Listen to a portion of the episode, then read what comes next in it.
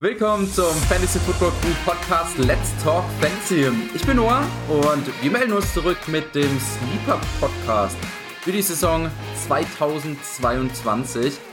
Ich bin mega hyped drauf, bin gespannt, was Simon und Nils hier auf die Platte bringen. Welche Spieler die hm, in den späteren Runden vielleicht auf ihrem Zettel haben. Gerade bei Nils wird es interessant, weil wir die einigen, ein oder andere Liga zusammenspielen. Vielleicht kann ich ihn da das eine oder andere mal snipen. Aber erstmal zu euch. Servus Simon, schön, dass du da bist. Wie geht's dir?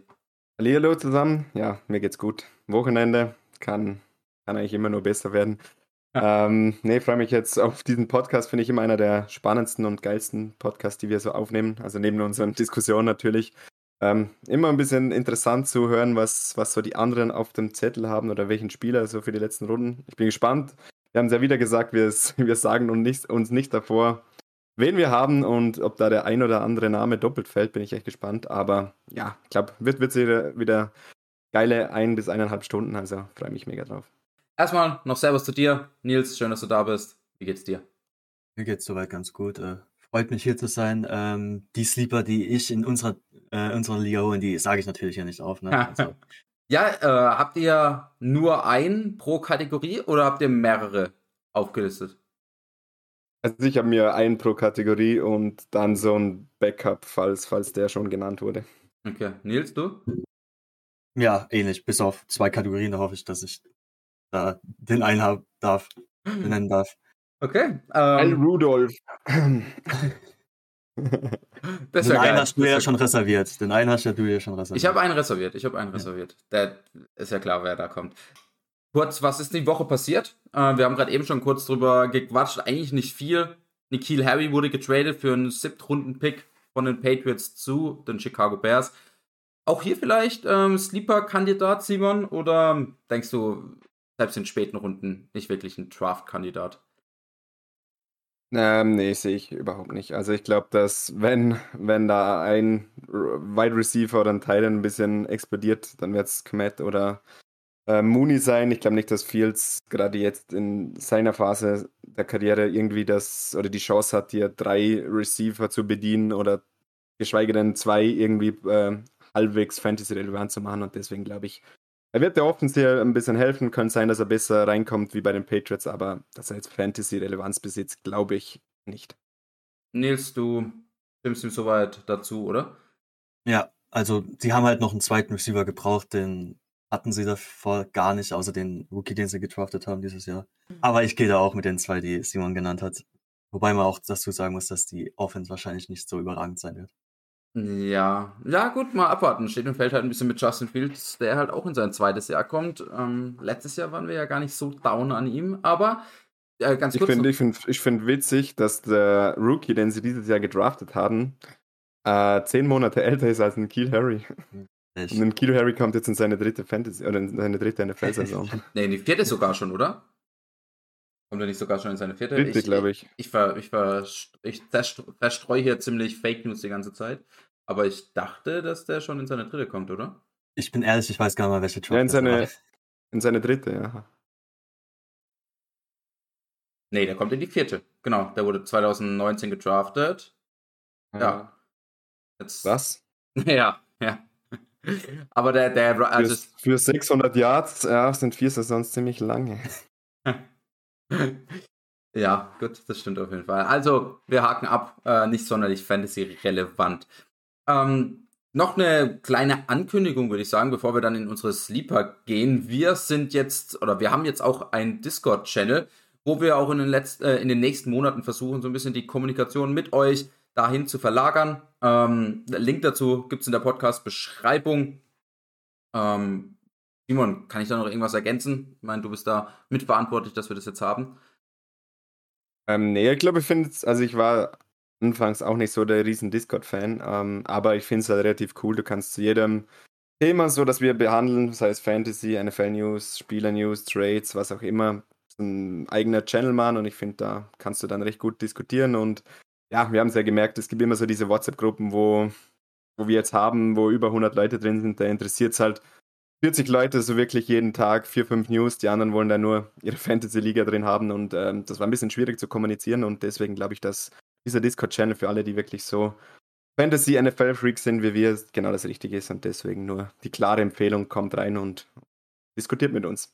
Ja, ähm, auch da, äh, ich mache hier immer Mittwochs den Mock Draft. Äh, letzte Woche habe ich zwar, oder letzten Mittwoch, äh, habe ich jetzt meinen Bestball Draft analysiert, aber jetzt am kommenden Mittwoch soll auf jeden Fall da wieder ein Community Draft stattfinden und den werde ich auf jeden Fall auch auf Discord posten. Das heißt, wenn ihr am Montag, so ich würde mal sagen, gegen 18, 19 Uhr ähm, da online seid, da ready seid, schaut auf jeden Fall auf Discord vorbei, da werde ich den Link reinposten und dann können wir da zusammen ja, draften. Bin mal gespannt. Äh, was auch natürlich für Discord spricht oder wo Leute noch einen Vorteil auf Discord haben, ist, wenn sie uns auf Patreon unterstützen. Da haben wir jetzt in den letzten vier Tagen nochmal einen neuen Unterstützer, einen neuen Supporter dazu gewonnen, und zwar den lieben Patrick. Erstmal super vielen Dank an dich, dass du dabei bist, dass du uns unterstützt.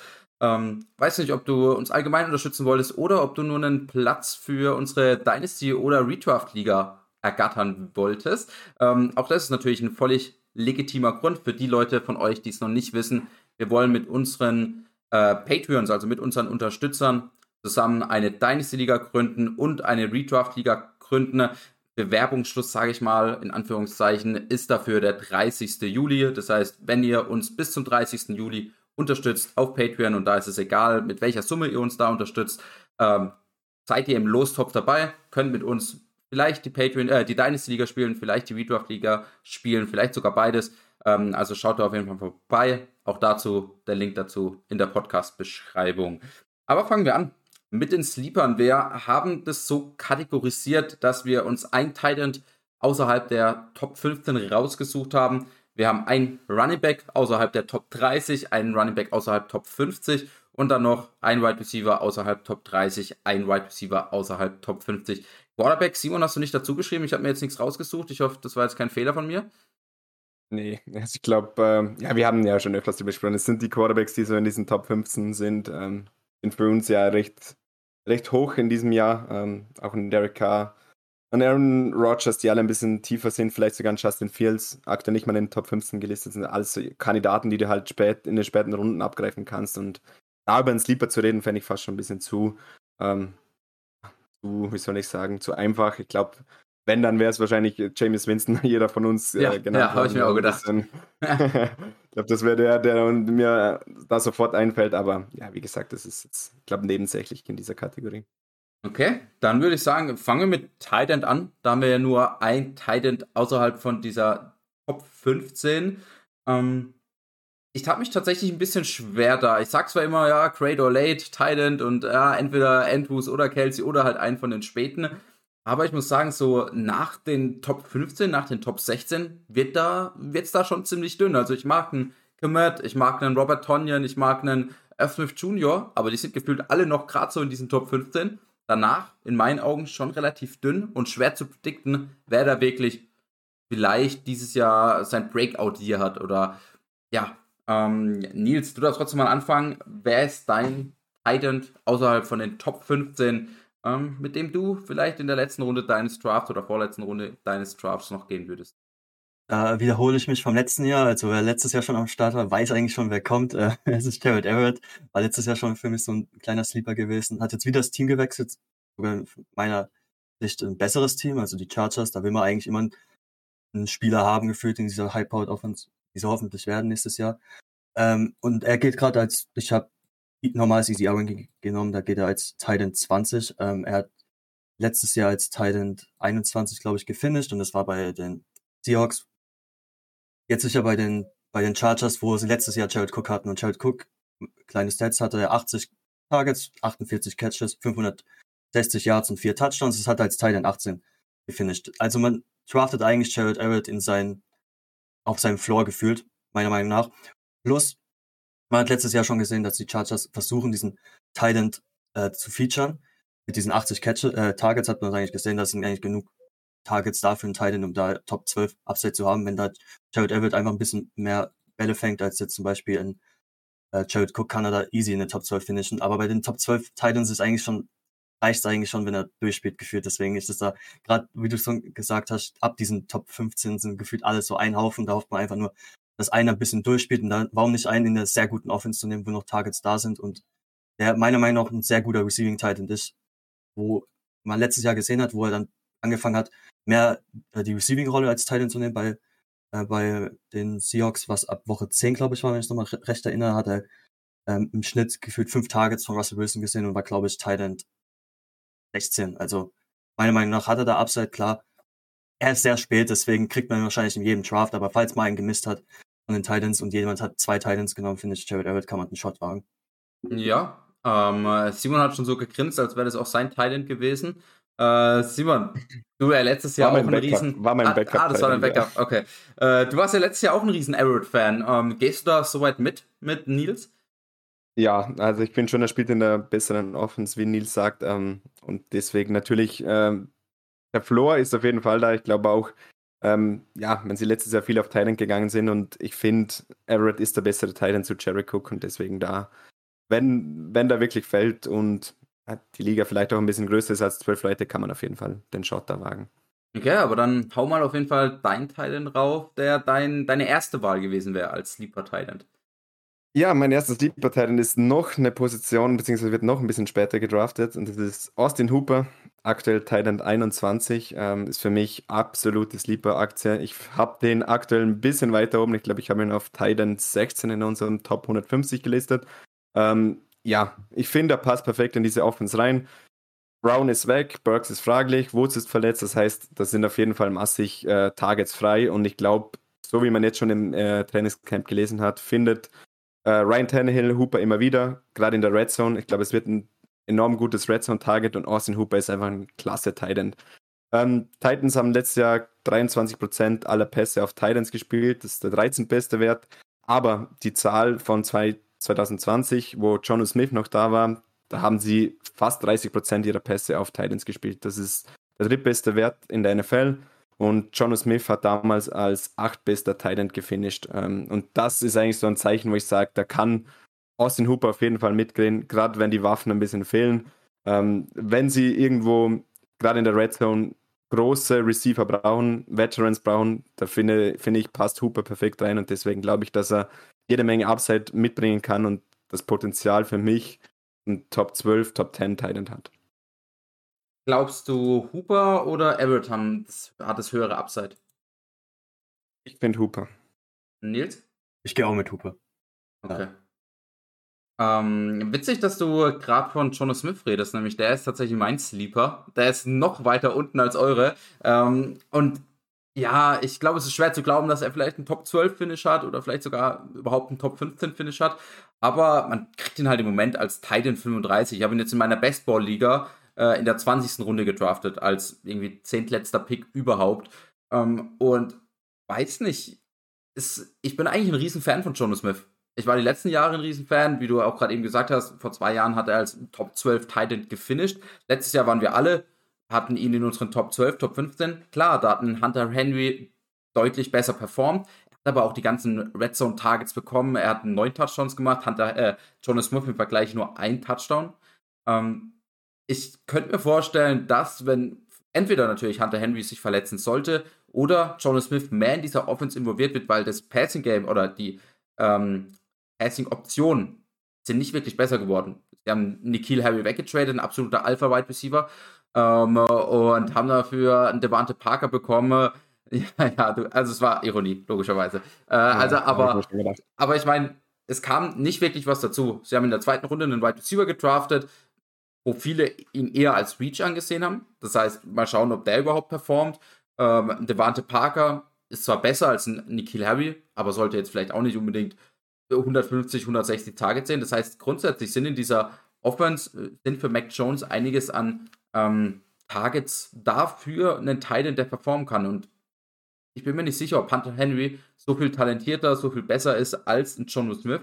Das heißt, vielleicht kann Jono Smith hier zum, als allererstes mal Hunter Henry outscoren, aber vielleicht auch in diese Top 15, Top 13 mit bisschen Touchdown-Glück in, in die Top 12 reinrutschen. Findet ihr komplett abwegig oder kann passieren? Gehe ich nicht mit, nein. ähm, also ich glaube nicht, dass sie, dass sie, ja, ich weiß nicht, wieso sie was ändern sollten. Ich finde, Hunter Henry ist der bessere Receiving Tight End. Jonas Smith ist ein guter Blocker, hat auch hin wieder mal was aus dem Backfield gemacht. Ähm, und ich finde, Devante Parkes hat dieses Big Target, diese, diese oder das sie gebraucht haben und den sie jetzt geholt haben. Wenn der fit ist, glaube ich, dass er eine relativ gute Saison haben wird und sogar der Einser Receiver von Mac Jones werden könnte. Ich glaube, muss, muss ehrlich sagen, ich habe mit John Smith, auch wenn ich ein Riesenfan war, wo zu zum Patrons gegangen bin, schon ein bisschen abgeschlossen.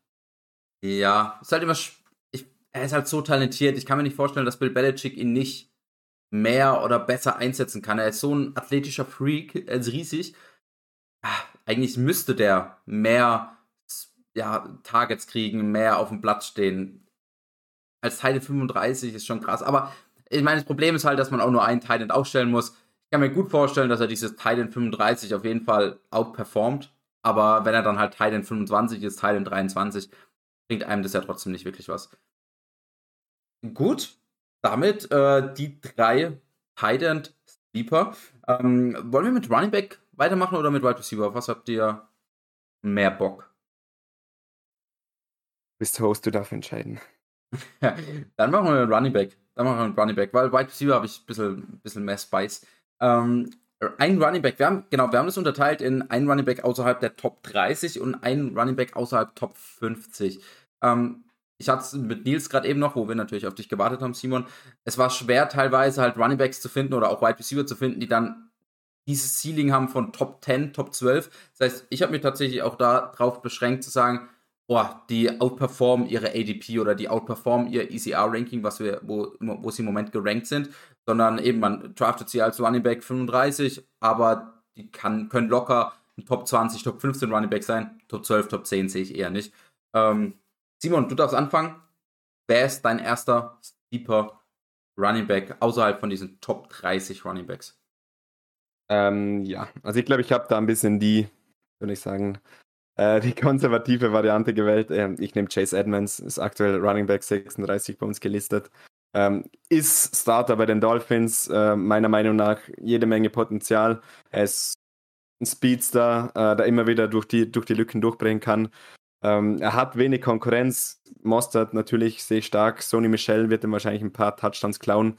Aber es ist nicht so die Gefahr, wo ich sage, der wird wahrscheinlich im Laufe der Saison seine Starterrolle verlieren, wenn er sich nicht verletzt. Ähm, und deswegen glaube ich, bei dieser ADP, wo er hat, als Running Back 36, draftest du einen Spieler, der mit ein bisschen Glück äh, wöchentlich deine Flex-Option ist. Und deswegen glaube ich, dass Chase Edmonds, da wo er aktuell ist, wahrscheinlich so ein kleiner Geheimfavorit ist auf so einen League-Winning-Titel, wenn du da einfach einen Running Back bekommst, den du jede Woche starten lassen kannst. Genau, also bei ihm auch das Ceiling nicht unbedingt Top 12, sondern eher Top nee. 20, Top 24. Ja, ja. Also wie gesagt, ich glaube, dass er wahrscheinlich nicht allzu viel Touchdowns machen wird, aber er wird halt, glaube ich, durch Receiving Yards, durch äh, Receptions, durch ein paar Rushing Yards immer wieder seine 8 bis 10, 15 Punkte machen und deswegen glaube ich, dass er da nicht das Zeiger von Running Back 1 hat, aber auf jeden Fall Flex-Potenzial oder Running Back 25, Running Back 26, 27.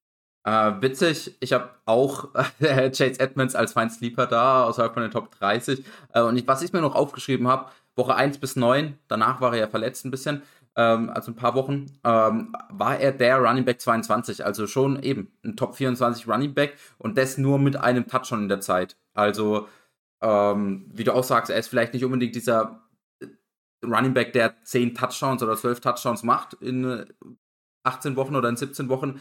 Ähm, aber selbst mit nur einem Touchdown in neun Wochen hat er es geschafft, als Running Back 22 zu finishen mit Connor neben ihm, der ihm die ganzen Touchdowns geklaut hat, der oft äh, bei den Early Downs auf dem Platz war. Ähm, und weiß nicht, ob ich Connor vielleicht sogar über eine Mostert Michelle Gaskin als Package sehe, weil mal abwarten, ob Mostert überhaupt spielt. Ähm, auch Michelle ist immer mal wieder verletzt. Gaskin glaube ich, keiner mehr wirklich begeistert bei den, äh, bei den Dolphins. Ähm, ich, also ich geh, bin voll mit an Bord, was Chase Edmonds angeht. Nils, war auch Chase Edmonds dein äh, Running Back Sleeper oder? Ähm, nee, ich dachte mir schon, dass einer von euch zwei nimmt, weil okay. das ist auch der erste gewesen, der mir in mir reingekommen ist. Aber du Gaskins nochmal, und ich, ich habe letztes Jahr habe ich versucht, ihn immer hochzuhypen. Ich bin auch vom Bord von Gaskin. Ja. ja, was sagst du allgemein zu Edmonds? Was sagst du zu Edmonds? Also würdest du schon trotzdem dann unterschreiben, wenn es auch dein ja, erster Wahl ja. gewesen wäre? Also Chase Edmonds, Simon hat schon gesagt, ist eigentlich der typische Flex-Spieler himself. Er braucht keine Touchdowns, macht seine Flex-Punkte. Und ich glaube, jetzt mit diesem eher schwächeren Running Back Room hat er vielleicht noch dieses Upside, dass er ein bisschen mehr Touchdowns macht. Wie jetzt zum Beispiel vergleicht bei Arizona gewesen. Ja. Deswegen. Okay, dann, wer ist dein Sleeper? Ja, ich glaube, ich habe ein bisschen geschummelt, weil beim ECR-Ranking ist ja 32, hier bei dem ADP ist ja gerade 29, aber ich nehme roundabout, ich in den, außerhalb Top 30. Ich nehme David Singletary. Ähm, David Singletary, meiner Meinung nach, der Leadback von Buffalo Bills. Ich glaube, Zach Moss sind sie auch jetzt eher, eher raus. Ach. Und ich, ich springe nicht auf diesen James Cook-Hype äh, drauf ein wie manche andere, weil ich glaube einfach, er ist wirklich für diese Rolle, wie sie von McKissick haben wollten, dieser Receiving Back die, soll, die Rolle soll er benutzen und Singletary wird dieser Early Down Grinder sein. Vielleicht wird er auch ein bisschen mehr in der Red Zone benutzt werden, weil sie ja schon Anfang dieser Offseason gesagt haben, dass Josh Allen weniger laufen soll. Jetzt haben sie sich noch einen zweiten Running Back, haben sie so einen Thunder und Lightning in Soft Tour geholt, um einfach Josh Allen nicht mehr zu zwingen, so viel zu laufen. Und wenn dann Devin Singletary seine Snap-Zahlen plus seine, äh, seine Carries hochgehen, und den kriege ich als AB32 und der an die 200 plus äh, Rushing Attempts kommt, in der Buffalo Bills Offense, die wir, glaube ich, alle unterschreiben, wahrscheinlich Top 5 sein wird äh, nächstes Jahr. Da noch so einen Running Back zu bekommen, der in der, ich weiß gar nicht, welche Runde das ist, aber wahrscheinlich fünfte, sechste, siebte, finde ich eigentlich, finde ich eigentlich gute, gutes Breakout-Kandidat da. Der hat auf meiner Meinung nach, wenn alles sehr, sehr gut läuft und er wirklich diese Goal-Line-Carries bekommt und Josh Allen da ein bisschen runterschraubt, hat er meiner Meinung nach auch Top 12 Upside, aber da muss echt sehr viel passieren. Ja, er muss halt, er muss halt viele Touchdowns machen, glaube ich. Ja, genau. So Top 12, Top 15 Upside. Um, ähm, und das ist halt immer die Frage. Weil ah. natürlich, ein Coaching-Step kann natürlich immer sagen, ja, sie wollen, dass äh, Josh Allen oder dass der Quarterback weniger läuft. Wenn der aber eine Lücke sieht, dann wird er trotzdem laufen. Ja. Also, das Deswegen ich ja auch so weit unten. Wenn, wenn Josh Allen Tom Brady gewesen wäre, dann wäre David Singletary wahrscheinlich in den Top 15 geführt. Weil wenn er, wenn er wirklich diese ganzen Goal-Line-Carries bekommt, dann haben wir da echt einen Diamond. Und ich finde, er hat immer noch dieses gleiche wie ähm, Chase Edmonds, dieses Flex-Option mäßig. Er hat auch 50 Catches letztes Jahr bekommen, hat äh, an die 188 Attempts gehabt und das ist eigentlich auch so quasi dieses er, jede Woche Flex, plus er hat noch dieses Upside, einfach nur, weil sie in diese sehr guten Offense spielt und er eigentlich, meiner Meinung nach, diesen Spot gesichert hat nach letztem Jahr mit dem Battle zwischen Zach Moss und Devin Singletary. Sie haben ihn dann irgendwann vertraut und ich glaube, die letzten paar Wochen war er auch ein Top 10 Abi. Ja, ja, also Den, grundsätzlich. Da habe ich, hab ich eine Statistik dazu, weil das ist tatsächlich auch mein Backup Running Back gewesen. ähm, er war in den letzten sechs Wochen der letzten Saison war Overall Running Back 3 in PPR-Ligen. Ich glaube, äh, es ist äh, Running Back 5 oder Running Back 6 in Half PPR. Und er hat in diesen ähm, Spielen 54, also durchschnittlich 54 Snaps mehr in der Offense gesehen als in den Spielen davor. Also ich glaube, da hat er ein bisschen, ja, die, die Coaches vertrauen ihm und sehe es wie Nils, ich bin da auch nicht der, der auf den James Cook äh, High Train auftritt, auf, äh, aufspringt. Wir sehen, wir haben Cook alle die letzten Wochen ordentlich runtergepusht in unserem Ranking und ich glaube, dass Singletary da weiterhin der klare Leader sein wird. Was mir noch aufgefallen ist, also Devin Singletary gehe ich auf jeden Fall mit. Äh, was hier das ADP angeht, Penny ist, also was ich hier vor mir habe, das ist von Fantasy Pros das ADP. Penny ist vier Running Back Spots vor Kenneth Walker. Geht die da mittlerweile mit? Da habe ich auch ganz viele gehört, die, also lange Zeit in der Offseason war es jetzt so, dass Kenneth Walker eher so dieser 6 zip runden pick war, Rashad Penny eher 8 9 runden pick Mittlerweile switcht es so ein bisschen. Ähm, Würde mich einfach interessieren, weil auch beide habe ich mir überlegt als Sleeper, weil ich glaube, e, egal ob da jetzt ein True Lock äh, der Quarterback ist ähm, und dass die Offense vermutlich schwach sein wird, der Lead Running Back von, von der Pete Carroll Offense hatte auf jeden Fall Top 24, Top 20 Upside. Ähm, aber ich konnte mich auch nicht wirklich unterscheiden, welchen äh, Running Back ich da lieber haben will. Äh, wie sieht es denn da bei euch aus? Ich glaube, dass Penny ziemlich sicher der Starter sein wird zu Beginn der Saison, aber ich glaube halt nicht, dass Penny mehr wie drei Spiele fit bleiben kann und dass dann halt keine Walker früher oder später übernehmen wird. Und ja, deswegen habe ich Walker in meinem Ranking ein bisschen höher. Es kommt ein bisschen drauf an, man, wie man ihn draftet. Wenn, wenn es mein AB2 sein sollte, dann nehme ich, glaube ich, Penny und hoffe einfach, er bleibt fit. Aber wenn ich einen Bandspieler brauche, der sehr gut Upside hat, dann nehme ich Ken Walker und hoffe einfach, dass, dass ich jetzt dumm, dumm, aber Penny halt verletzt, so wie die letzten Jahre davor auch. Und dann hat man mit Ken Walker dann Workhorse Runner, glaube ich. Ja, ich denke auch, dass es einfach ein bisschen äh, drauf ankommt, was dann, was für man für eine Kost zahlen muss. Also eben, wenn es jetzt switcht, die ganze Zeit, eben, ich hätte lieber einen Penny in Runde 9 gedraftet als einen Kenneth Walker in Runde 6 oder 7. Äh, wenn es jetzt aber andersrum switcht, dann drafte ich, glaube ich, lieber einen Kenneth Walker in Runde 9 als einen Rashad Penny in 6 und 7. Aber stimmt dir natürlich auch voll zu. Also, Nils, ähm, dass es natürlich auch ein bisschen drauf ankommt, wie das Roster zu diesem Zeitpunkt aussieht. Ähm, ein Running Back außerhalb Top 50. Ähm, ja, Simon, du darfst noch mal anfangen. Äh, Nils darf dann wieder bei den Wide Receivers anfangen. Wen hast du dir da Ähm, überlegt?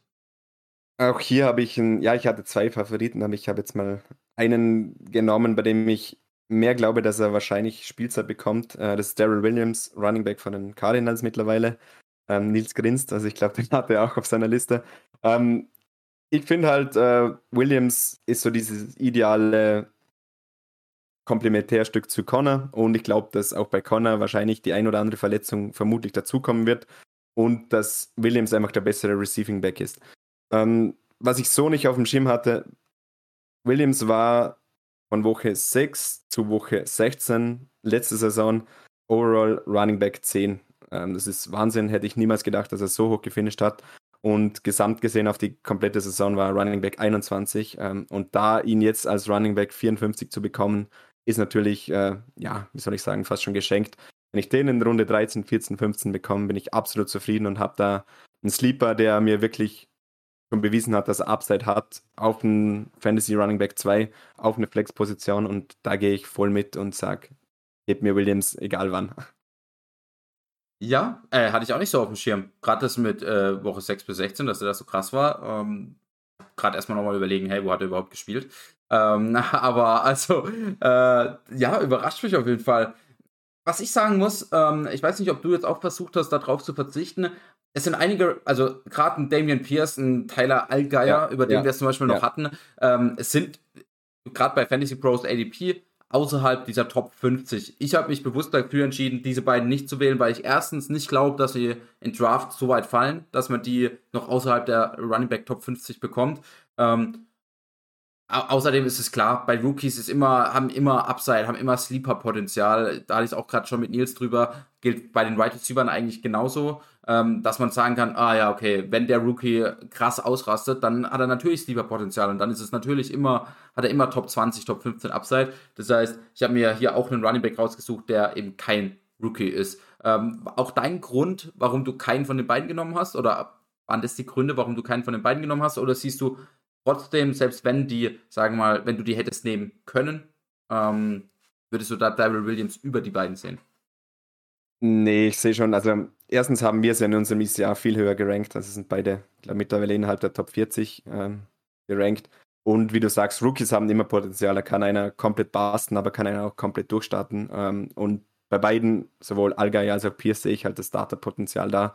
Ähm, habe ich deswegen bewusst ausgeklammert, weil sie einfach auch in den Mocks, die ich gemacht habe, gehen sie einfach Runde 10, 11 mittlerweile und somit relativ früh.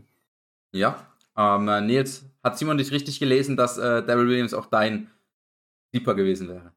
Ja, und das ist, glaube ich, die einzigste Position, wo ich kein Backup gehabt habe. Deswegen habe ich mir jetzt noch einen aus dem, äh, aus dem Hintern gezogen. Ähm, wir sind hier in der Sag Range. mal, sag mal das so aus dem Hintern gezogen? Man sagt es eigentlich anders, aber das würde ich jetzt nicht sagen. Ähm, ja, wir sind hier in der Running Back Range, wo es eigentlich nur so, so zwei Sachen gibt. Also entweder es gibt diese Backup Hand Handcuffs, so, wo ich der Williams dazuzählen würde, oder es gibt diese Receiving Back, die halt drei, vier Catches pro Game haben. Und da bin ich mit Kenyon Track gegangen. Ähm, Raiders haben einen neuen Head Coach bekommen, Josh McDaniels. Ähm, die haben sehr lange James White benutzt als Receiving Back, der auch, ich weiß nicht in welchem Jahr er war, aber er war auch in, vor drei, vier Jahren, glaube ich, Top 20 RB. Und ich finde Kenyon Drake, klar, er kriegt noch sehr viel Geld, aber er, er wurde letztes Jahr nicht so benutzt, wie man gedacht hat, dass er benutzt wird. Und das heißt diese Receiving-Rolle. Ähm, er geht gerade in ADPs, glaube ich, RB60, also man kriegt ihn da ganz straight, man kriegt, ihn wahrscheinlich auf dem Waiver. Ist wahrscheinlich echt nur eine Flex-Option äh, bei Bye Weeks. Aber ich finde, er hat da kleines Potenzial, einfach nur, wenn er die Rolle bekommt, die James White die Jahre davor in New England die ganze Zeit gehabt hat. Das einzige Problem, was ich bei Kenyon Drake habe, ist, dass sie diesen Bolden, ich weiß nicht, wie er mit Vornamen heißt, ähm, der letztes Jahr der Receiving Back von den Brandon. New England, Brandon Bolden, genau, war, dass sie den mitgenommen haben. Er ist zwar auch ein guter Special-Teamer, aber wenn sie ihm dann mehr vertrauen in dieser Rolle, und das war ja immer so bei New England so, dass sie lieber Spieler spielen lassen, die ihr, ihre Rolle kennen und ihre Rolle auch gut machen, also do your job thing so mäßig, dass sie die dann halt präferieren. Und deswegen, klar, in AB64, da sagt man nicht so viel. Ich, wie gesagt, ich musste mir jetzt gerade einen raussuchen. Ja, aber also finde ich grundsätzlich keinen keinen keinen schlechten Call, weil gerade wenn man prediktet, dass die Offense vielleicht auch besser sein wird als letztes Jahr und sie ja an Josh Jacobs nicht unbedingt ähm, so festhalten wollen, eben am 50 Option declined, äh, die ausstand diesen, diesen Winter, diese Offseason, Ähm, viele sagen natürlich, ja, vielleicht auch der Rookie, den sie gedraftet haben, Samir White, vielleicht kommt der ein bisschen mehr in die Rolle. Ähm, aber vielleicht ist es halt auch ein Kenyon Drake, der da mehr Snaps sehen wird. Egal, ob das dann bei Third Downs ist, ob er vielleicht auch das eine oder andere Goal-Line-Carry kriegt. Ähm, Simon, siehst du grundsätzlich Kenyon Drake über einem Samir White in Drafts oder glaubst du, würdest da eher einen Samir White draften? Es ist jetzt wieder so das Thema mit diesem Rookie-Upside, das man halt hat. Ähm, ich finde, halt, Samir White ist schon eher ein bisschen dieser Runner. Also ich glaube, das ist nicht so der Receiving Back. Uh, ich glaube, Nils hat mich überzeugt. Ich glaube, ich würde da tatsächlich mit Canyon Drake so in, letzt, in den letzten ein, zwei Runden gehen. Nils, du dann auch? Äh, das ist jetzt gerade das, was ich angesprochen habe mit dieser Range, was wir Running Backs wollen, weil ich glaube nämlich, dass Samir White wirklich der Handcuff zu Josh Jacobs ist. Und solange Josh Jacobs fit ist, wird Samir White nicht so viel machen. Und Kenyon Drake wird seine Rolle da als Receiving Back so ein bisschen haben. Also wenn man da noch ganz spät einen Floor-Spieler braucht, den man mal auf den Flex in der Bye-Week hinspielen kann, dann gehe ich mit Kenyon Drake. Aber wenn ich wirklich nur dieses Handcuff-Upside mitnehmen will und hoffe einfach, dass sich äh, Josh Jacobs in dem Fall verletzt, dann gehe ich, glaube ich, da echt mit Sammy White. Okay. Das ist je nachdem, was man braucht. Ja, ähm, kurz noch zu meinem Sleeper, äh, was den Running Back angeht. Ähm, ich habe mir auch, äh, ich habe es mir angeschaut, habe gedacht, oh, ich würde gern Damian Pierce nehmen, ich würde gern Allgeier nehmen oder sowas. Ähm, und habe mich dann aber im Endeffekt entschieden für den Running Back, wo ich eigentlich glaube, der hat so einen Top 36 Spot ziemlich safe. Also, dass er als Top 36 Running Back finisht. Vielleicht werden wir ihn nicht jede Woche so gerankt haben, aber er hat eigentlich seine Rolle safe, er hat die letzten Jahre so performt. Ähm, ich verstehe nicht, warum er ihn als Running Back 53 bekommt ähm, bei Fantasy Bros ADP und zwar Jamal Williams. Ähm, letztes Jahr, Woche 1 bis 7, war er der Running Back 27, ähm, während DeAndre Swift in der gleichen Zeit Running Back 3 war. Das heißt, auch hier hat man gesehen, äh, die Lions, sie wollen viel laufen. Ähm, gerade nach den Verletzungen DeAndre Swift. Ich bin zwar ein riesen Swift-Fan, ich glaube, der wird eine hervorragende Saison spielen, aber vielleicht schonen sie ihn auch mal das eine oder andere Game. Man hat letztes Jahr schon gesehen, dass beide Runningbacks parallel ähm, produzieren können. Mit Jamal Williams natürlich ein bisschen das Upside gecapped. Außer DeAndre Swift sollte sich verletzen, wird er auf gar keinen Fall irgendwie ein Top 15, Top 12 Running Back sein. Ähm, auf die Saison gesehen, wöchentliches Upside ist auf jeden Fall da, wenn er mal zwei Touchdowns macht. Aber ich denke, im Laufe der Saison wird er sich sicherlich irgendwo in diesen Top 40, Top 36 Running Backs einfinden. Und ähnliche Geschichte wie bei Kenyon Drake, wenn man einen Floor-Spieler braucht in den späten Runden und sagt, ah, okay, ich habe jetzt Wide Receiver Heavy früh gedraftet, ich brauche eigentlich nur einen zweiten Running Back oder ich brauche nur eine Flex, die mir halt hin und wieder mal Punkte bringt, ähm, die mir meine konstanten 5, 6, 7 Punkte bringen, dann ist, glaube ich, Jamal Williams ganz ähm, gut. Allgemein, letztes Jahr Running Back 43 gefinisht und äh, das nur mit 13 Spielen, also äh, hat insgesamt vier Spiele verletzt verpasst, war trotzdem Running Back 43. Jetzt draftet man ihn als Running Back 53. Und ich finde, die Situation in Detroit hat sich eigentlich nur verbessert. Ähm, ja, so viel dazu. Ähm, ein Wide Receiver außerhalb Top 30. Ich hätte, ich hätte noch eine Frage. Ja? Was, was halt, ich habe einen Backup dabei. Wie findet ihr Khalil Herbert, Herbert dieses, diese Saison? Also ich habe den, ich habe David Montgomery die letzten Wochen ein bisschen runtergepusht, weil ich da nicht mehr ganz überzeugt bin und finde schon, dass Khalil Herbert, von dem, was wir gesehen haben, schon ein bisschen Potenzial hat, da ein bisschen in Montgomerys äh, Rolle reinzugrätschen. Hm, das weiß ich nicht. Also, äh, das glaube ich nicht unbedingt. Beziehungsweise, also, vielleicht wieder ein paar Carries sehen. Ähm, vielleicht wieder mal das ein oder andere Mal, mal auf dem Feld stehen, aber ich glaube nicht so weit, dass er Fantasy-relevant ist. Das Einzige, wo ich halt sehe, ist, wenn sich halt äh, David Montgomery verletzen würde und er dann als Handcuff gilt. Aber auch dann muss man natürlich sehen, dass es halt eine schlechte Offense voraussichtlich sein wird. Und fraglich ist halt, ob du einen Handcuff haben willst von einem Running Back, der jetzt in seiner NFL-Historie jetzt noch nicht so oft verletzt war oder der jetzt nicht, sagen wir mal, injury-prone ist. Und der ist auch noch in einer schlechten Offense. Ja, schwierig. Nils?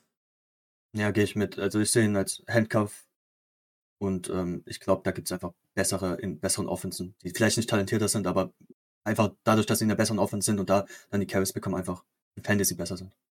Ja. Okay. Dann äh, lass uns weitergehen zu den Wide Receivers. Nils, wir haben gesagt, du darfst anfangen. Dein Wide Receiver außerhalb der Top 30, von dem du begeistert bist. Ähm, da gehe ich mit dem Giants Wide Receiver. Ich wusste zwar nicht welchen am Anfang, deswegen nehme ich den, den ich am höchsten gerankt habe. Ich gehe mit Kadarius Tony. Ähm, klar, bei den Giants Receiver waren letztes Jahr alle verletzt, deswegen kann man da schwer sagen, wer der wirklich der sagen wir, Beste oder der, der, der dieses Jahr am meisten Targets bekommt. Ich gehe da einfach mit Kadarius Tony, weil ich finde, der ist sehr vielseitig einsetzbar. Und ich glaube, dass die, die ähm, das neue Coaching-Staff Daniel Jones die Arbeit leicht machen wollen, heißt viele Motion bewegen, die Receiver, ähm, äh, Receiver-Screens oder sowas in diese Richtung passen. Kurzes Lens, einfach Daniel Jones die Arbeit leicht machen. Und ich glaube, dass Kadarius Tony da das beste Skillset hat. Ähm, Kenny Golladay, klar, wäre für mich eigentlich auch noch ein Sleeper, weil so spät wie er geht, da ist noch so ein Talent zu bekommen, ähm, kann man immer einen Shot drauf wagen, aber ich finde Kenny Golladay passt nicht so gut zu Daniel Jones wie zum Beispiel in Kadarius Tony, zumindest in dieser Offense. Ähm, und in der Woche drei bis sechs hat man ja gesehen, was Kadarius Tony in dieser Offense mit Daniel Jones machen kann. Dabei hat er 28 Targets, 21 äh, Catches, 220 Yards und davon hat er zwei nicht, äh, zwei nur halb gespielt von den Wochen. Also man hat gesehen, dass er in der Offense funktionieren kann und wie explosiv er auch ist. Bloß, er wird wahrscheinlich hoffentlich mehr Touchdowns machen als letztes Jahr. Und die Frage ist halt, ob er durchspielen wird. Aber da so spät noch so einen potenziellen für Half PPR, PPR, der meiner Meinung nach Top 24 einmal wegen dem Volume finishen kann, ähm, in dieser neuen Offense von den, von den Giants, die sie jetzt dieses Jahr machen wollen, finde ich da ein guter Shot. Also ADP geht 46 nach äh, Fantasy Pros, ähm, geht ein Spot über Lazard, den würde ich vielleicht da runterrutschen, aber da würde ich, glaube ich, den Shot auf Kadarius Tony dieses Jahr setzen. Man hat ja letztes Jahr sogar gesehen, dass ein Sterling Shepard sogar funktionieren kann in dieser Offense. Also die Offense wird einen Receiver haben, der Top 36 finishen wird, wenn ein, einer durchspielt, weil es geht sonst nicht. Irgendwo müssen sie ja hinpassen. Es kann nicht alles Barkley machen, es kann nicht alles der Titan machen, etc. Deswegen, ich setze auf Kadarius Tony einfach nur, weil ich finde, er wird am vielseitigsten eingesetzt. Und sie haben auch gezeigt, dass sie so einen Spieler brauchen, wo sie noch einen zweiten von Kadarius Tony in der Art dieses Jahr gedraftet haben, weil sie nicht genau wussten, wie Kadarius Tony drauf ist, weil sie nicht zu gebunden waren, weil sie ihn nicht wirklich gedraft haben als Head Coach und neuen äh, GM. Deswegen glaube ich, da kann man einen cool, coolen Spieler dieses Jahr bekommen, der auch cool äh, äh, zum Ansehen ist. Ja, also ich, ich stimme dir voll und ganz zu. Ich glaube, äh, dass Giants ein, ein Wide Receiver produzieren wird. Ähm, und ich denke, die besten Odds dafür hat auf jeden Fall David Stoney. Ich erinnere mich aber an eine Frage, die ich glaube ich vor, das ist schon einige Wochen her ist, gefragt, welcher Lieblings-Giants Wide Receiver ist. Und da meinte Simon, dass Kenny Golladay sein Lieblings-Wide Receiver ist. Das heißt, geht er vielleicht nicht unbedingt mit. Simon, wie sieht deine Meinung aus zu Kadarius Stoney und den Giants Wide Receivers? Ja, also ich habe auch beide so ein bisschen in meiner Steeper Range und gerade bei den Mock Drafts auch immer einen von beiden genommen. Ich gehe lieber mit Kenny Golladay, weil ich halt schon mehr von ihm gesehen habe, weil ich damals, wo er bei den Lions war, einfach mega überzeugt war. Ähm, aber ich sehe es auch, dass Tony, wenn er diese Off-Field-Issues ein bisschen in den Griff bekommt, auf jeden Fall ziemlich guter Spieler sein wird. Ja, war ein riesen, ein recht großer Pick für die Giants damals, recht hoch. Und ich glaube schon, dass sie den versuchen, jetzt besser in die Offense zu integrieren. Ich glaube, in dem Spiel, wo er sich verletzt hat, hat er irgendwie in dem Drive, da haben sie fünfmal gepasst und hatte vier Targets. Da gab es dann auch immer auf Twitter und auf Insta solche Hochrechnungen. Wenn die so weitergespielt hätten, hätte der irgendwie 180 Targets in dem Spiel gekriegt. Oder so irgendwas. Äh, oder wahrscheinlich, das, ist, das hört sich ziemlich extrem an, aber dass er irgendwie 50 Targets in dem Spiel gekriegt hat. Ähm, also, ja, ich glaube eben, es ist auch ein bisschen was fürs Auge dabei. Ich glaube, wenn Kadarius Tony funktionieren wird, dann ist es auch geil anzuschauen. Ähm, sah super explosiv aus, sah super schnell aus auf dem Feld. Ähm, das ist eben auch ein geiler Spieler zum Zusehen. Ähm, Simon, ich würde einfach mal vorweggreifen, ihr wisst ja eh schon, wen ich habe. Äh, auch ein geiler Spieler zum Zusehen, Brandon Ayuk. Ähm, geiler Wide Receiver, äh, auch ein hoher Draft-Pick von 49ers gewesen vor zwei Jahren. Ähm, wurde letztes Jahr so als Top 60 Pick gehandhabt. Äh, ich glaube, wir hatten ihn alle in Ende Runde 5, Anfang Runde 6 gerankt. Äh, waren super hyped auf ihn und dann kam irgendwie ein Tag, glaube ich, vorm ersten Spiel raus, oh, Kyle Shanahan ist irgendwie nicht so ein riesen Fan von ihm, er hat nicht ähm, NFL Mindset, dass er sich anstrengt und keine Ahnung was. Und so hat es dann im Endeffekt auch angefangen, die Saison. Kurz die Punkte von ihm in den ersten fünf Wochen. Ah ne, sechs Wochen. Null Punkte, 1,1, dann 12,5, da hat er aber einen Touchdown. Zwei Punkte, 4,2, 1,4. Das heißt, komplettes Desaster, wie er in die Saison gestartet hat. War auch selten auf dem Platz gestanden, tatsächlich. War nicht mal der Wide Receiver 2. Ähm, trotzdem, obwohl er so einen miserablen Start hatte in die Saison, hat er als Wide Receiver, wo habe ich es aufgeschrieben? Äh, ich glaube 35. Glaube als Wide Receiver 35 gefinisht. Jetzt kriegt man ihn als Wide Receiver 40. Das heißt, obwohl er so schlecht gestartet hat und Debo Samuel eigentlich ein herausragendes Jahr gespielt hat, war er noch Wide Receiver 35 und hat besser gefinisht, als jetzt seine ADP ist. Ähm, ab Woche 11 hat er nur zweimal noch unter 11 Punkten gehabt. Ich glaube, einmal 7, einmal 4 oder sowas. Ähm, Was würdet ihr tippen, welcher Wide Receiver er war in dieser Range? Von Woche 11 bis 18. Was sagt ihr? Top 15. Ähm, 15. ja, ich sage auch Top 12. Top 12, ja. Ja, also er war ähnlich. Er war Wide Receiver 14 und somit halt vor Wide Receivern wie Jalen Wardle, Keen Allen, Mike Evans, Tyreek Hill, die deutlich über ihm gehen. Ich meine, mittlerweile, man draftet ihn in Runde 8, 9, 10 irgendwo und ich würde mal mich weit aus dem Fenster legen. Äh, klar, diese Woche noch nicht die Bold Prediction Folge, die kommt nächste Woche. Aber ich würde sagen, dass der Top 15, Top 12 Upside hat. Ähm, schwierig, wenn Debo Samuel und George Kittle die ganze Saison fit sind. Ähm, aber falls einer von beiden verletzt sein sollte, äh, könnte ich mir vorstellen, dass er da genug Targets kriegt, um ein krasses Finish hinzulegen. Zusätzlich dazu, ich habe es gestern in unsere Gruppe geschickt, ähm, er trainiert sehr, sehr fleißig mit Trey Lance. Man kriegt fast jede Woche, kriegt mir irgendwelche Trainingsvideos. Oh, diese Chemie zwischen den beiden, die ist on fire. Ähm, immer ein gutes Zeichen. Immer ein gutes Zeichen. Ich erinnere mich an letztes Jahr Cooper Cup, Matthew Stafford. Ähm, ich kann mir vorstellen, dass Debo Samuel ähm, nicht mehr länger der Wide Receiver 1 ist bei den 49ers. Simon, Nils, geht ihr da mit?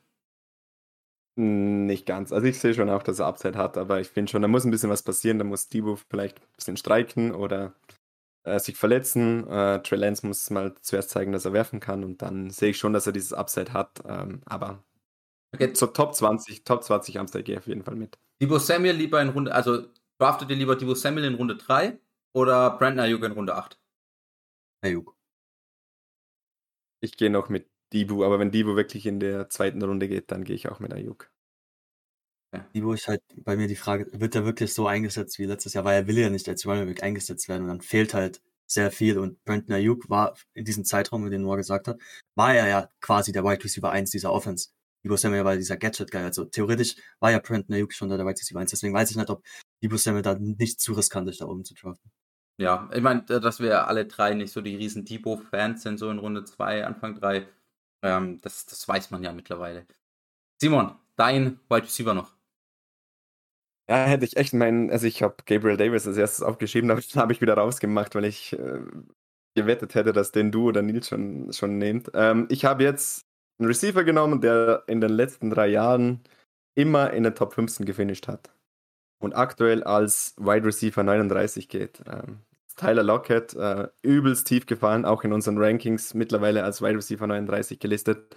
Ähm, ja, wie gesagt, drei äh, Seasons in den Top 15 aller Wide Receiver. Ähm, natürlich, Quarterback müssen wir gar nicht reden, da hat er jetzt einen viel schlechteren wie davor, aber er war davor. Also ich, ich glaube schon, dass Drew Lock hin und wieder tief gehen kann. Ähm, ich finde, man hat es auch mit, mit Judy oder Sutton oder auch mal äh, Tim Patrick gesehen, dass er auch die, die weiten Pässe hin und wieder sucht. Ich glaube einfach, dass Tyler Lockett mindestens Top 30, wenn nicht Top 24 Potenzial auch mit diesem Quarterback hat. Ähm, er war letztes Jahr der Spieler mit den wenigsten Drops aller Receiver. Er war der Spieler, der die drittmeisten, also die drittbeste Zahl bei Yards per Reception hatte und er ist einfach dieser Speedster, der immer wieder tief geht und wenn er da nur ein paar Bälle bekommt, es werden sicher weniger sein wie, wie noch die Jahre davor, aber Top 15 hat halt damals immer gefinisht und ich glaube, dass er nach wie vor Top 24 Upside hat. Ähm, ja, gehe ich nicht mit. ähm, äh, ja, ich will eigentlich gar nichts mit dieser Offense. Also, gut, Kenneth Walker, Penny, habe ich vorhin schon gesagt, einer von beiden. Ähm, ist aber schwierig zu wissen, wer.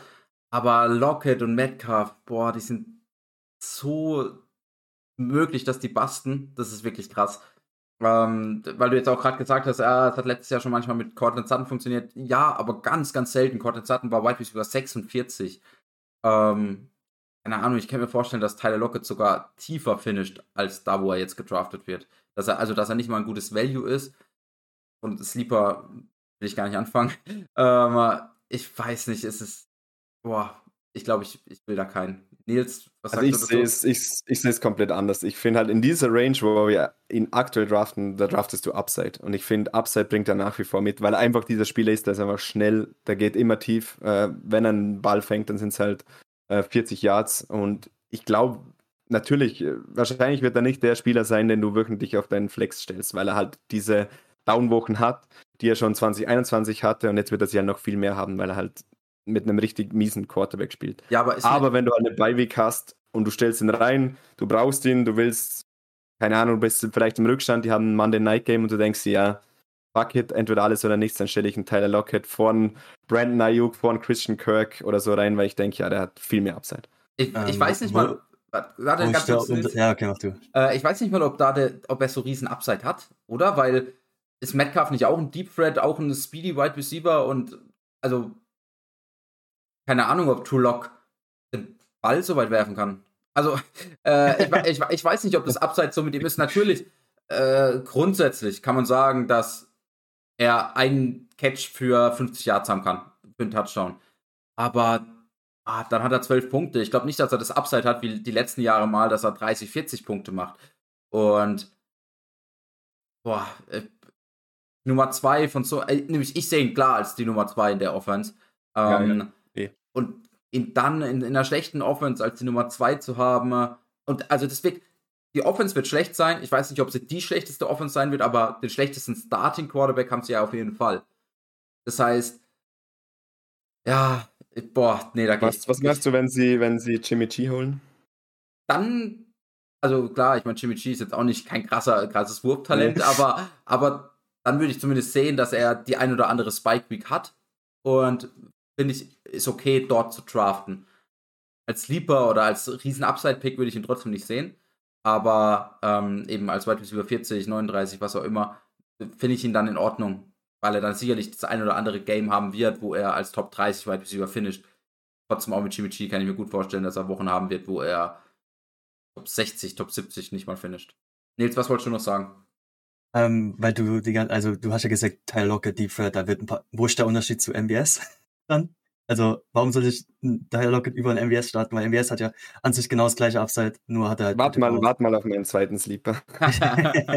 also, und, und er geht halt ADP-mäßig, geht er halt gefühlt 15 Spots früher Tyler Lockett. Also, ist es ähnlich wie Noah. Ich glaube nicht, dass da so viel Upside ist. Plus, Tyler Lockett ist halt dieses, du stellst ihn auf und hoffst, dass du die Spike Week hast, wo er die, die Woche gewinnt. Und ich weiß nicht, ob er dieses wöchentliche Win-Upside hat. Klar, er wird vielleicht mal ein tiefes Ding, macht seine 15 Punkte dann, dann ist er eine gute, aber die zwei Punkte, die nächsten Wochen sind es mir einfach nicht wert, dann Teil Locket. Genau, ich bin, ich bin, mir halt nicht sicher, ob diese Spike Weeks auch so krass werden werden, also sein werden, so lustig, äh, dass er halt eben mal 30, 35 holt wie mit Russell Wilson, ne? sondern seine Bike Spike Weeks werden halt eher vier Targets, drei Catches für 98 Yards und zwei Touchdowns. Dann, dann hat er halt seine 20 Punkte. Das ist aber jetzt auch, also klar, es ist ein guter Wide Receiver Start für einen 36er äh, Wide Receiver oder sowas.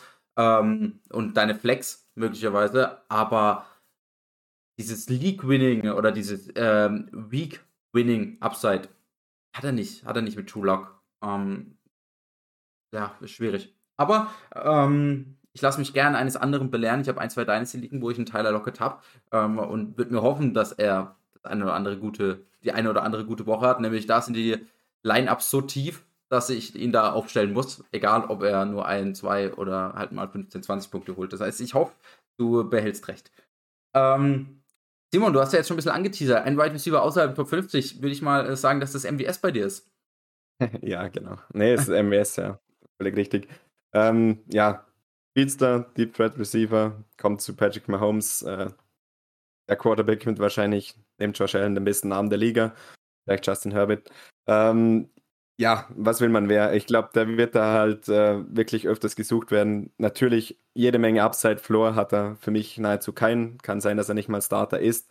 Aber ich finde halt alle Receiver, die da aktuell so spät gehen, ein Sky Moore, ein MWS, ein McCall Hardman, äh, finde ich, zu dieser ADP kannst du alle den Shot wagen.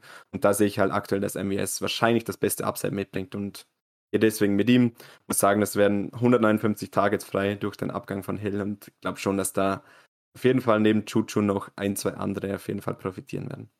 Also da gehe ich völlig mit. ähm, ich glaube auch, dass er ähm, schon am meisten gezeigt hat, was er kann. Ähm, Gerade im Vergleich jetzt zu Sky Moore und zu ähm, Nicole Hartman. Äh, das heißt, ich würde ihn über den auf jeden Fall nehmen. Ähm, Chuchu ist wieder eine andere Geschichte. Aber er hat einen riesen Upside. Ne, eben, und da ist genau das Gegenteil. Er hat diese Upside-Wochen, wo er halt mal 35, 40 Punkte machen kann mit einem Patrick Mahomes, einfach weil er vier Touchdowns macht und äh, zehn Catches kriegt. Ähm, also MWS gehe ich völlig mit, äh, finde ich auch ein Top-Pick. So, ich glaube, weit über 53 hat er für eine ADP. Ähm, wir sind ja mittlerweile schon ein bisschen höher an ihm in unserem ECR-Ranking, aber finde find ich ein Top-Pick. Top Nils, äh, du bist schon am Tippen und suchst dir deine Reserve. Hast du auch MWS genommen? Hm, steht drauf, aber ich habe hab noch einen anderen. Ähm, ich gehe da mit ein bisschen Veteran. Ähm, Wide Receiver 76 nach ADP, ich gehe mit Jameson Crowder. Ich jetzt der neue, der neue Slot Receiver von Buffalo Bill Offense ähm, mit einem Abgang von Beasley und Sanders sind da 184 Targets da. Wird kein Top 12 Wide Receiver, wird vielleicht auch kein Top 24 Wide Receiver, aber könnte wöchentlich, wenn er fit bleibt, ein Top 36 Wide Receiver sein, ähm, was ja Cole Beasley zum Beispiel oder Emmanuel Sanders letztes Jahr teilweise waren, weil sie einfach in dieser guten Offense Targets gesehen haben. Und mit, ich meine, Beasley hat letztes Jahr 112 Targets gesehen in diesem Slot. Ähm, ist jetzt ziemlich klar, dass Dix auf der einen Seite sein wird, Gabriel Davis auf der anderen Seite, also dieser Slot Receiver ist auch wirklich noch da. Jameson Crowder ist ein sehr guter Slot Receiver, ähm, meiner Meinung nach. Jetzt klar, bisschen älter geworden, jetzt nicht mehr ähm, der frischste, sage ich mal. Aber er hat trotzdem Half PPR und PPR äh, Formaten da einen problemlosen Shot, da wirklich ein Top 36 Wide Receiver zu sein. Ja, ich glaube auch schwierig zu argumentieren gegen einen Wide Receiver 76 in ADP, wo man dann sagen kann, ah nee, der lohnt sich nicht ähm, wenn man in der Range ist. Ja, Jameson Crowder in so einer High-Powered Offense vor allem. Ich meine, viele sind jetzt auf dem Hype-Chain, was Gabriel Davis angeht. Ich glaube, wir alle drei auch so ein bisschen zumindest.